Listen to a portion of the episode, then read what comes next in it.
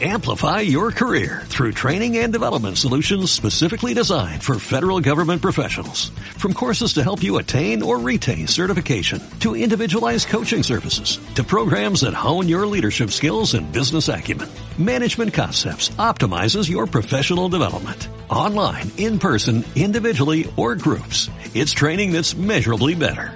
Learn more at managementconcepts.com. That's managementconcepts.com. cosas y que la gente necesaria esté donde el ciudadano lo necesita. Vamos a hablar de algo que nos tiene preocupado a todos, ¿eh? que es eh, la ley de salud mental. Vamos a hablar con alguien que nos ayude a, a entender la necesidad de que esta ley funcione ¿eh? y que y que la salud mental sea bien atendido. Estamos en contacto con Manuel Vilariño, presidente de la Asociación de Psiquiatras Argentinos. Manuel, ¿nos escucha? Sí, ¿qué tal? ¿Cómo está? ¿Cómo les va?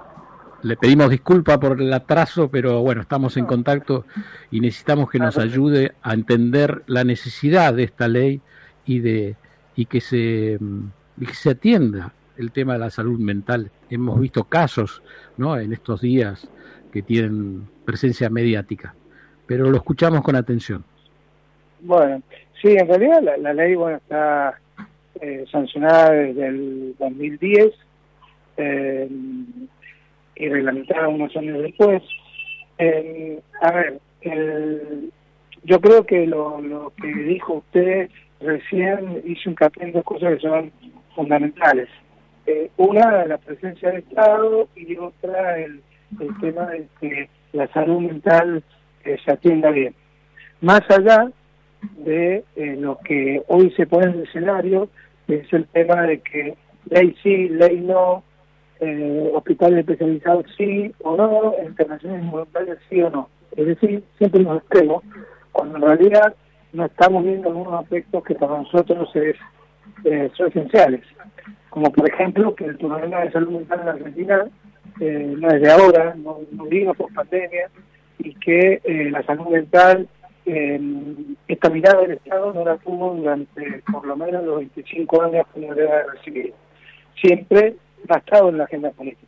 También es verdad que el Estado no puede hacer todo, el Estado puede hacer lo que le corresponde en relación a prevención, promoción en salud mental, el núcleo esencial de toda sociedad, la familia ese, mm. ese aspecto no lo puede cubrir el Estado, pero sí eh, puede estimular a que eh, entendamos que la salud mental es prioritaria y es necesaria. En ese contexto está el tema de la ley y determinados eh, aspectos que están siendo cuestionados en la ley. La ley, como toda ley, eh, han pasado 12 años, puede tener aspectos que merecen algún tipo de revisión. También tiene cosas muy buenas la ley eh, mm. Esto de pensar que se puede ser pro ley absoluto o, o derogar la ley es un reduccionismo, porque en realidad eh, sería eh, una pena que determinado articulado de la ley y cierto espíritu que tiene la ley en algunos aspectos eh, se pierda o se modifique totalmente.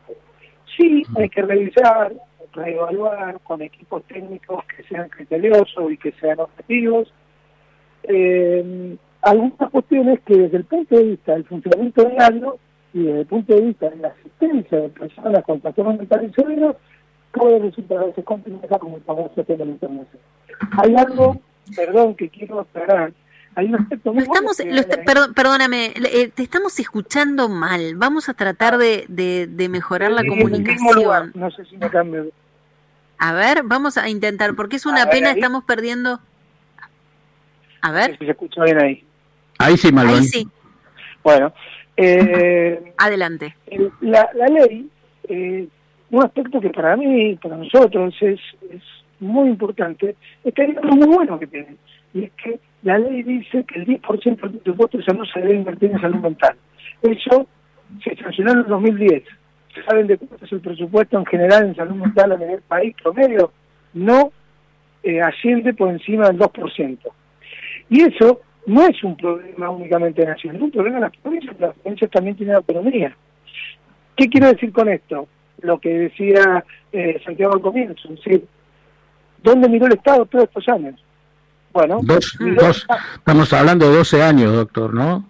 Eh, ¿Y antes, dónde se miró? Y se miró en esconder debajo de la alfombra la tierra. Por algún lado va a salir.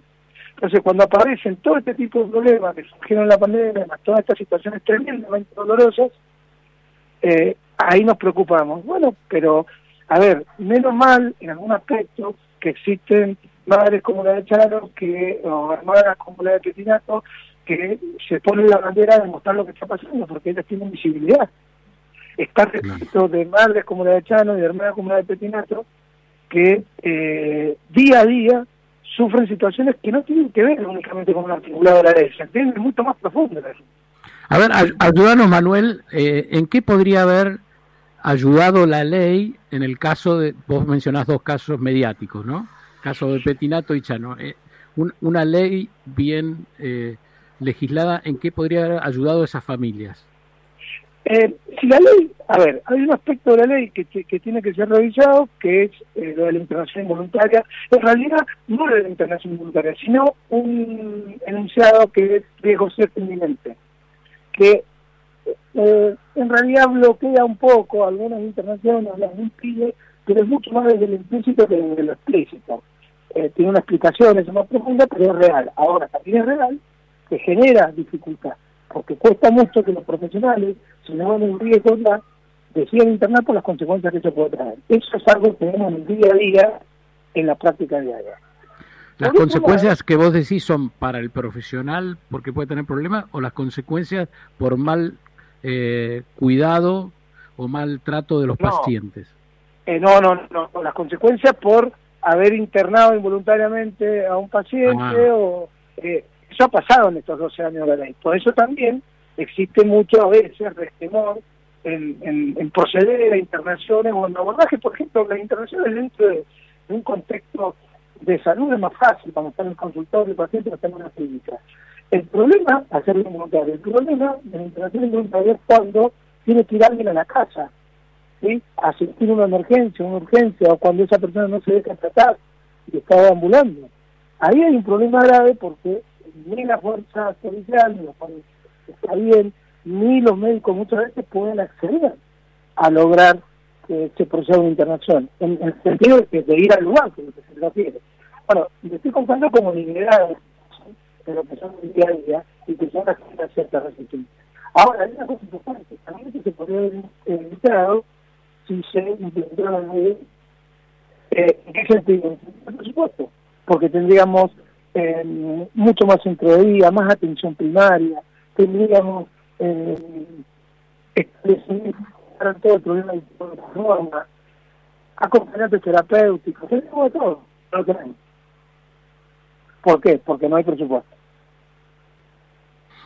Pero presupuesto no existe, de, como decís, del 2010 o antes, ¿no? Donde se han abandonado los, los tratamientos. Y es más, las había organismos que que se estaban organizando, organizando o, se decía que funcionaban con, para esto, ¿no?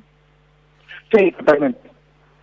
Eh, totalmente. En una revisión en realidad, eh, yo creo que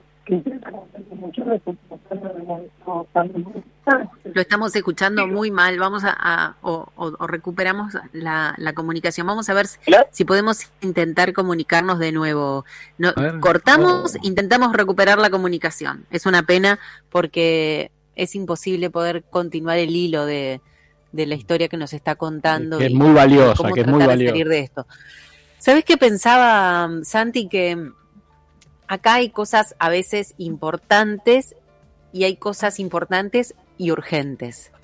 Y este caso me parece que es importante y urgente. Voy a hacer una comparación odiosa, porque la verdad es que son cosas totalmente distintas, o sea, como que no tiene nada que ver una cosa como la otra.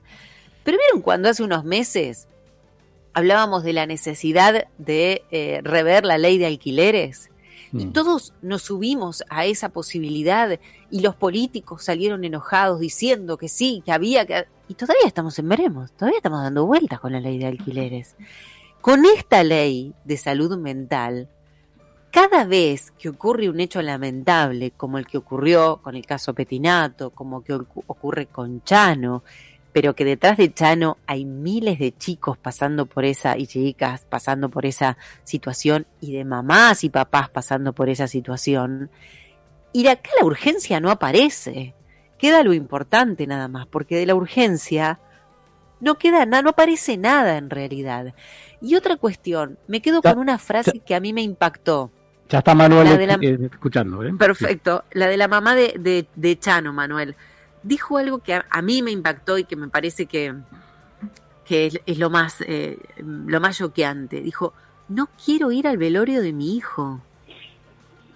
Eso sintetiza lo que siente cualquier familia de una persona, no solamente adicto, sino con problemas mentales, que sabemos que el adicto finalmente termina en eso, pero digo, cualquier persona en esta situación no es una persona enferma, es una termina siendo una familia enferma con todo lo que significa eso. Todo el impacto que tiene. Sí, tal cual, esto que decían de que no se puede abordar en las urgencias, hmm.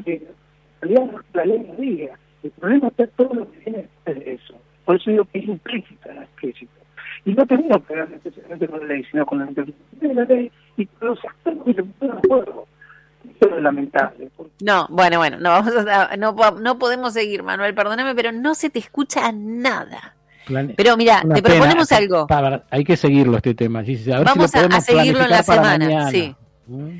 Y quizás este eh, podamos tener una mejor comunicación. Hay días que no nos ayudan, eh, los teléfonos no nos ayudan y hoy está siendo un, día de esos. Manuel, eh, lo dejamos en stand-by, la charla va a continuar. nosotros te damos la palabra y te comprometemos a vos si, si nos das este, la opción de poder convocarte en la semana para poder conversar de nuevo. Amplify your career through training and development solutions specifically designed for federal government professionals. From courses to help you attain or retain certification, to individualized coaching services, to programs that hone your leadership skills and business acumen, Management Concepts optimizes your professional development. Online, in person, individually, or groups. It's training that's measurably better. Learn more at managementconcepts.com. That's managementconcepts.com.